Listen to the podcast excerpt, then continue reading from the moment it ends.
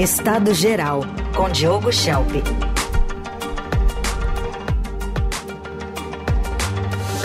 Mais análise política aqui no Jornal Eldorado. Diogo, bom dia. Bom dia, Raíssen. Bom dia, ouvintes.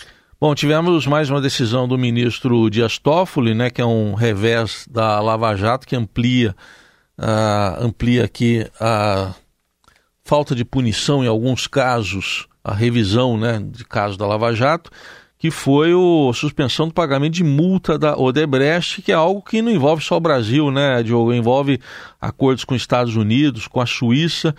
É, fica uma sensação de impunidade? Pois é, assim, acho que com certeza fica uma sensação de impunidade para a população brasileira, né? A gente tem aí dados que mostram uma queda brusca muito grande do Brasil, por exemplo, no ranking de percepção de corrupção da Transparência Internacional no ano passado, e um dos fatores é justamente o, o retrocesso, né, os reveses que ocorreram aí na Lava Jato. Bom, a gente pode eh, falar aí das contradições, não é, da forma como a, o STF vem desmantelando esses processos, as condenações e os outros efeitos punitivos da Operação Lava Jato, que revelou o maior esquema de corrupção da história deste país. E uma dessas contradições é o duplo padrão do que pode ou não ser usado como prova em um processo. O duplo padrão no grau de rigidez que se admite para tomar as decisões judiciais de um lado ou de outro. Então, essa suspensão do pagamento dos quase 4 bilhões de reais, que com a correção monetária pode passar de 8 bilhões de reais, desse acordo de leniência do Odebrecht, que é o Odebrecht que mudou de nome para Novo Honor, essa suspensão baseia-se no mesmo argumento que levou o ministro Toffoli a suspender o pagamento do acordo que o grupo JF fez com a Justiça no ano passado, final do ano passado. E este argumento é o de que há indícios de que essas empresas não firmaram esses acordos de livre e espontânea vontade, mas que foram induzidas a fazer isso por um conluio entre o então juiz da Lava Jato, Sérgio Moro, e os procuradores do caso. E Toffoli conclui isso com base no conteúdo das mensagens hackeadas dos celulares de Moro e dos procuradores, no que ficou conhecido como a Vaza Jato, é o escândalo da Vaza Jato. E Toffoli concluiu dizendo o seguinte na sua decisão, né, abre aspas, deve-se oferecer condições a requerente, né, no caso a empresa, para que avalie diante dos elementos disponíveis coletados na operação spoofing se de fato foram praticadas ilegalidades. Fecha aspas. A operação spoofing é aquela que investigou justamente o crime de invasão dos celulares de Moro e dos procuradores da Lava Jato. Então o Toffoli decidiu, nessa, nessa decisão dessa semana, que os advogados da Odebrecht podem ter acesso ao conteúdo integral das mensagens que foram roubadas dos celulares do ex-juiz e dos procuradores. Então eles vão poder ler não apenas o conteúdo filtrado, aquele que diz especificamente respeito ao Debrecht, mas a tudo. Então é uma enorme invasão de privacidade com material que foi obtido ilegalmente. Ilegalmente ou do ponto de vista imoral, não é? Porque ilegal não é do ponto de vista do Toffoli e de outros ministros do STF que entendem que é legítimo usar mensagens roubadas para embasar a defesa de réus e empresas pegas em atos de corrupção pela Lava Jato. Um dos ministros do STF que também entenderam que isso era legítimo e legal foi o ex-ministro Lewandowski, que, quando ainda era ministro do STF, autorizou compartilhar essas mensagens com a defesa de Lula. Lewandowski ontem se tornou ministro da Justiça de Lula. Tudo muito republicano, só que não. Em setembro do ano passado, isso é algo que vale a pena lembrar, depois que Toffoli anulou provas de acordos de leniência da Lava Jato e questionou a Polícia Federal por não estar compartilhando as mensagens da, da Vaza Jato com os órgãos de, de Estado e com a defesa das empresas, a PF respondeu o seguinte: ela respondeu que não fez isso porque considerava que essas mensagens roubadas dos celulares de integrantes da Justiça do Ministério Público eram imprestáveis como prova. Então disse a PF em resposta ao Toffoli naquela ocasião, aspas, as mensagens ora pleiteadas jamais foram objeto de análise, corte ou filtragem por parte da Polícia Federal, uma vez que se trata do produto de crime de invasão de dispositivo informático. Fecha aspas. Veja, eu não estou dizendo que não houve abuso por parte dos procuradores da Lava Jato nos métodos que eles utilizaram para desbaratar os crimes de corrupção cometidos no Brasil nos, nos governos anteriores do PT. É, as mensagens reveladas pela Vaza, Jato sugerem que sim, que isso ocorreu. Mas o problema é o duplo padrão da justiça, né? de anular provas materiais verdadeiras, que foram usadas para embasar condenações de corruptos, mas aceitar essas mensagens, que foram obtidas por meio de crime, para derrubar ou suspender punições aos corruptos. Né? É, se eu fosse réu na justiça, eu não gostaria que procuradores ficassem combinando com o juiz como me condenar. Mas se eu fosse réu em algum processo, também não ia querer que mensagens hackeadas por criminosos, sem autorização judicial, fossem usadas contra mim. Então, é, é um grande dilema, não é? A, a, justiça tem conhecimento, a sociedade tem conhecimento, por meio dessas mensagens, é, de uma conduta reprovável é, daquelas autoridades, é, e como usar isso? Porque se foi obtido de forma ilegal, não é? é? Como não usar? E o problema todo é que a percepção que fica é que a decisão não é técnica, a decisão não é com base na lei, é com base em critérios políticos, é com base no, no cenário, no ambiente político que se forma. Quando ah, começou a, a, Lava Jato, em 2014, e, e várias das é, decisões, enfim, coisas que ocorreram na Lava Jato foram é, reafirmadas e, e, autorizadas por instâncias superiores, tinha-se um clima em que a presidente era uma presidente frágil, a presidente Dilma Rousseff, e criou-se um clima na, na, justiça em que é, foram autorizadas então essas operações, é? e, e, várias etapas da, da, Operação Lava Jato, com toda a extensão que ela teve. É, depois o clima político mudou, quando a gente tinha o governo Bolsonaro, não é? é, que vivia em embates com o judiciário, vivia em embates com o STF, a gente teve uma mudança de clima, né? também pelo fato de que Sérgio Moro decidiu ser ministro do, do Bolsonaro, que escancarou ali essa suspeita de, de, motivação política também por parte dele. Então, esse é um grande dilema, né? mas o que importa e o que incomoda é o duplo padrão, é o fato de que, da mesma forma que os juízes e procuradores da Lava Jato são acusados de motivação política em suas ações, e existem elementos para acreditar nisso, também tudo leva a crer que o STF está agindo politicamente no desmantelamento da Lava Jato, ou na anulação ou suspensão de punições a crimes de corrupção que foram amplamente comprovados e confessados por dezenas de pessoas. E é, para dar um exemplo de como é impossível negar que os crimes ocorreram, no final do ano passado, o novo juiz da Lava Jato, né, lá em Curitiba, absolveu o ex-ministro José Dirceu do crime de lavagem de dinheiro de propina recebida de empreiteiras. Mas ele não foi absolvido por ser inocente.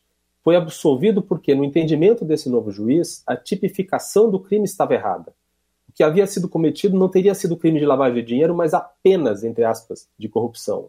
Apenas, entre aspas, porque é com ironia que eu estou dizendo isso. Segundo o juiz, né, o José Dirceu tentou, abre aspas, encobrir o pagamento de propina a favor do grupo político dele. Né? É, é, essa, essa é um resumo, digamos assim, da, da decisão dele.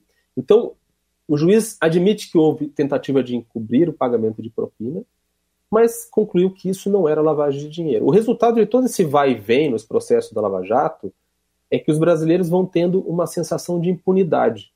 Tanto que essa percepção de corrupção no Brasil aumentou, não é? E, e o Brasil caiu várias posições no ranking mundial de, de índice de corrupção. Muito bem. Outro assunto, a posse ontem de Ricardo Lewandowski no Ministério da Justiça, ele prometeu foco na segurança pública, embora tenha ressaltado que não há uma solução fácil. Vamos ouvir um trechinho do discurso dele de posse. Mas é nossa obrigação, e o povo brasileiro assim o espera, que o Ministério da Justiça dedique especial atenção à segurança pública. É preciso compreender, todavia, que a violência e a criminalidade que campeiam entre nós não são problemas novos, são mazelas que atravessam séculos de nossa história. É escusado dizer que o combate à criminalidade e à violência, para ter êxito, precisa ir além de uma permanente e enérgica repressão policial, demandando a execução de políticas públicas que permitam superar esse verdadeiro apartheid social que continua segregando boa parte da população brasileira. Bom, Diogo, o que, se espera então da gestão de Lewandowski, especialmente na segurança pública? Assim, eu acho que esse talvez seja um dos maiores problemas e um dos mais difíceis a serem resolvidos, enfrentados pelo governo Lula. A segurança pública, hoje em dia, ela está no topo das preocupações é, da população brasileira. É claro que a economia sempre conta, sempre é importante, mas a segurança pública é realmente um problema grande. Existe uma, mais do que um índices de criminalidade que são altos, de fato, no Brasil, existe também uma sensação de insegurança muito grande. É, e sempre se discutiu, uma discussão muito grande sobre qual papel que o governo federal pode ter em algo que, é, na parte de policiamento, né, é principalmente uma responsabilidade dos estados. Então, em primeiro lugar, é claro que precisa haver é, um chamado aos estados, é, aos municípios também, de certa forma, para que se juntem e se é, unam ao governo federal para pensar em soluções para isso. Então, ele diz que não há solução fácil, de fato, não há solução fácil, mas também falta e sempre faltou uma vontade política para fazer algo a respeito. Então, é, o que Lewandowski pode fazer já a partir de, desse ano né, é o desafio de criar leis e propostas para regulamentar o que é chamado de Sistema Único de Segurança Pública, o SUSP. O SUSP ele funcionaria de uma forma parecida com o SUS, né, que é o sistema de saúde. Então é um sistema coordenado pelo governo federal, né, que define diretrizes básicas e de funcionamento e que integra informações e atuação que são responsabilidade dos estados em um grau menor dos municípios. O SUSP já existe, né? ele é, não está implantado, mas já existe como lei. Ele foi criado em 2018 no governo Michel Temer, mas falta ser regulamentado. E para ser regulamentado, exige que o governo negocie com o Congresso Nacional, é? para que sejam feitas as leis complementares. E isso sim também não é tarefa fácil, porque a gente sabe que segurança pública nunca foi é, um tema, é, digamos assim, associado à esquerda ou a governos de esquerda, né, e, e, o que é um erro, né, acaba que a esquerda sempre deixou esse tema é, para a direita, digamos assim, e o Congresso é dominado por, é, pela direita, por parlamentares de direita, que consideram que esse é um tema deles e que tem um entendimento diferente do que de quais seriam as soluções para esse, esse problema. Então, de fato, o Lewandowski vai ter aí um grande desafio e esse desafio uhum. passa também pelo Congresso. Para a gente fechar, Diogo, essa semana tem sido muitos protestos de agricultores, principalmente na França, mas também em outros países, é, contra impostos, mas também contra o acordo entre o Mercosul e União Europeia. E a gente observa que, a, de um lado, tem a Alemanha e a Espanha que querem esse acordo, mas o próprio presidente francês eh, não quer, quer enterrar esse acordo. O que, que isso revela aí sobre a União Europeia? Pois é, isso faz lembrar o processo de saída da, do Reino Unido da, da União Europeia, né? Naquele, naquela votação do Brexit, depois todas as negociações para sair. Um dos motivos era justamente a, a necessidade, né, a, a, interpretação dos britânicos de que eles perdiam autonomia e perdiam soberania, porque tudo precisava ser negociado, com os interesses, às vezes conflitantes, muitas vezes conflitantes, dos outros países da União Europeia. Um dos argumentos que era usado pelos defensores do Brexit era justamente que a Inglaterra, o Reino Unido, poderia passar a fazer negociações bilaterais diretamente com outros países de comércio e não ficar dependendo da União Europeia. Né? Mas a União Europeia vive hoje um grande dilema, né? vários dilemas. Um deles é a guerra na Ucrânia, que vem enfraquecendo, inclusive, a economia europeia, que cresceu é, só meio por cento no ano passado. E o outro desafio é a questão é, da China. Né? A China vem ocupando espaços de exportação que antes eram muito dominados pela, pela União Europeia, países como a Alemanha, que, são fortes em exportação de, de produtos industrializados, é, carros, enfim, máquinas e assim por diante, e a China vem ocupando esse espaço. Então é um grande concorrente e a América do Sul é um grande mercado. Então, para esse nesse sentido, países como a Alemanha se importam muito que um acordo seja fechado. Por outro lado, você tem é, visões mais antigas, mais refratárias a isso, que é, é a visão basicamente do setor agrícola francês, que tem uma, um forte poder de lobby na, sobre o governo francês e que se opõe, então, a um acordo. Mas a gente precisa lembrar que essa cisão, essa diferença de visão, não existe só na União Europeia. A gente vai ter dificuldade também por parte da negociação do Mercosul, já que agora a gente tem um novo presidente na Argentina, o Javier Milei, que não está muito preocupado, aliás, nada preocupado com o Mercosul, né? E, e também vai mudar bastante o balanço de interesses aqui nas negociações internamente, né? a maneira como os diferentes países do Mercosul se posicionam em relação a, esses, a essas negociações. Então, é uma grande é uma grande incógnita ainda o que vai acontecer, mas, claro, do ponto de vista do Brasil, espera-se que sim, que esse avanço possa avançar, que esse acordo possa avançar.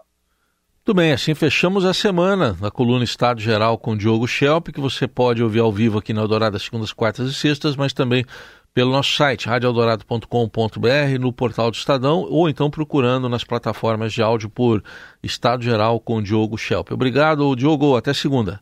Até segunda.